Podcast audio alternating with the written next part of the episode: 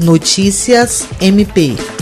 O Ministério Público do Estado do Acre, por intermédio da Promotoria de Justiça Especializada de Defesa do Consumidor, emitiu um parecer a respeito da ação popular ajuizada pelo advogado Gabriel Santos de Souza, que pleiteia a nulidade do decreto municipal número 658/2018, o qual aumentou a tarifa dos transportes coletivos no ano de 2018. O documento assinado pela promotora de justiça Alessandra Garcia Marques, o MPAC ressalta que instaurou naquele ano um procedimento investigatório para apurar os fatos e realizou análise minuciosa de toda a documentação encaminhada ao MP em conjunto com o Tribunal de Contas do Estado do Acre, sendo elaborado o relatório de análise técnica 10/2019. Atualmente encontra-se em elaboração pelo MPAC uma recomendação dirigida ao município de Rio Branco e à Superintendência Municipal de Transportes e Trânsito, RBTrans, com a finalidade de que sejam adotadas